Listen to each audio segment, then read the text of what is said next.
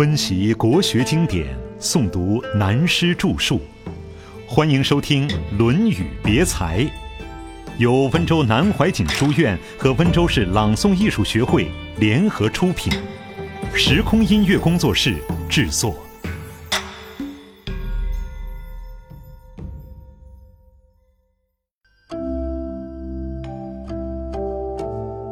时衰鬼弄人。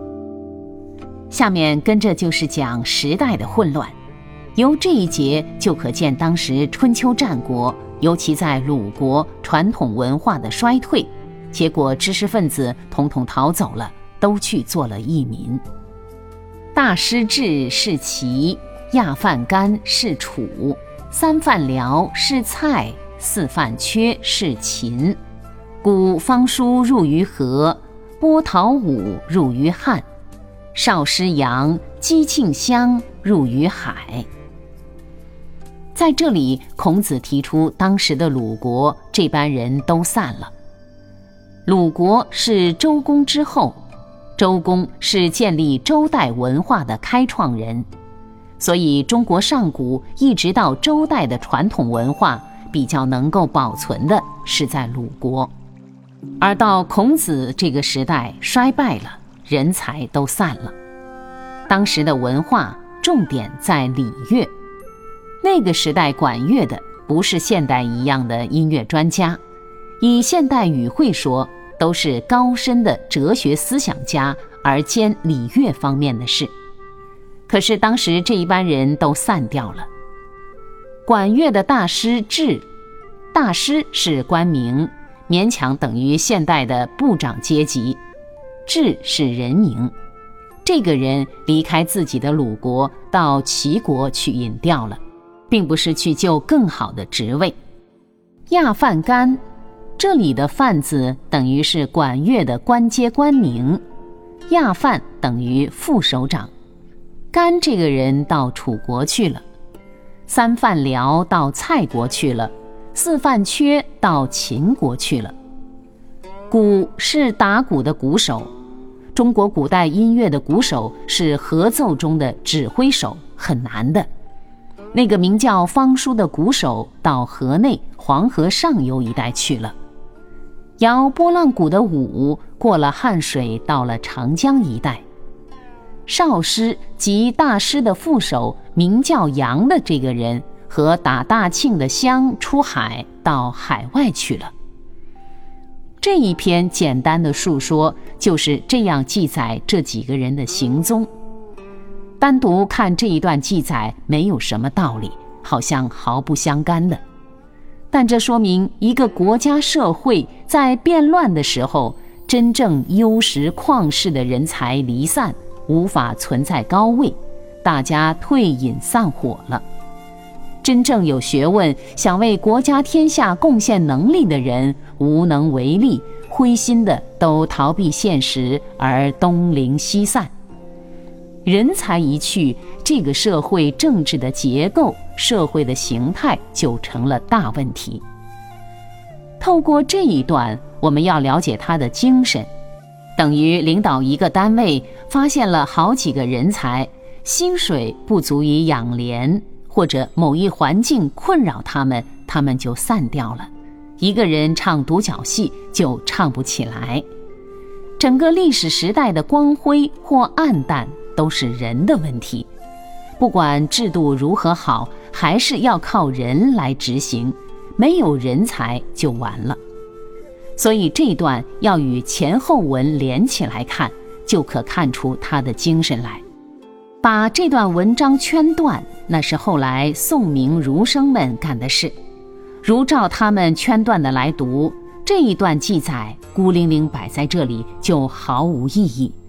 就好比王安石骂《春秋》这本书是流水账一样，没有什么道理。但连起来看，这本账大有文章。由此可知，当时的时代历史之严重，时代要变乱。人才都离散了，由此再把下面两节连起来，作为本篇的结论。周公遗训。周公谓鲁公曰：“君子不失其亲，不使大臣怨乎不已。故旧无大故，则不弃也。无求备于一人。我们再强调要连起来看，就看出了《论语》的道理，指导我们的方针。上面讲了，当时文化集中地的鲁国，到了孔子时代已经开始衰微了，老成凋谢，人才兴散。这里又推溯记载鲁国开国之初，周武王的兄弟，建立周代文化的周公。告诉他的儿子鲁公，一个领导的人，不管是个人做人，或者扩充到政治上，总之为天下国家社会要没有私心，好处先不要想给自己的亲信，要大公无私，这是第一点。不要使自己提拔起来的干部怨乎不已，就是不使重要干部心里不以为然的怨怼。感到不过以他来摆位置做傀儡，并不是真正要他做事。大臣如不以领导人的做法为然，又不好明说，就会变成尸位素餐，应付一下上班，反正提意见也没用，这样就很危险。这是第二点。再其次，故旧无大故，则不弃也。这是说明中国古代文化的念旧精神。共同创业有功的人，这些故旧到了年纪已大，应该退休时，虽然头脑差些，没有用了，但当时没有功劳，也有苦劳。如果他们没有太重大的错误，不要随便舍弃不用。中国文化所讲的人伦文化，就是推己及人的爱人。因此，对于故旧，虽然老了，但他年轻时还是有用的，出过力，甚至可能在期间还几乎连命都赔上。今日老了，还算是幸运的。所以周公说，对于这种人，除非犯了太大的错误，否则不能无故丢弃他们。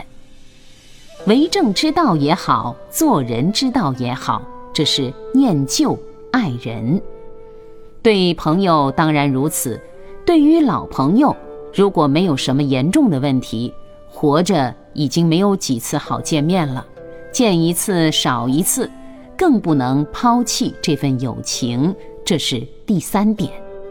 还有一点最重要的，一个做领导人的，不可要求干部全部是才，人常常容易犯这种错误，希望干部又能干又没有缺点。这是万难做到的。还有一个常犯的毛病，对于一个能干的干部，任何事都交给他办，结果常常使这个能干的干部受不了，因为他到底是人，不是铁打的。这就是说，无求备于人。再说，人都有长处，有缺点，不能要求每一个人都是圣人，尤其是共同创业的干部。又能为你打天下，又能为你守城，同时又是圣人，这也是不可能的。所以交朋友、做领导人，不要对人责备求全。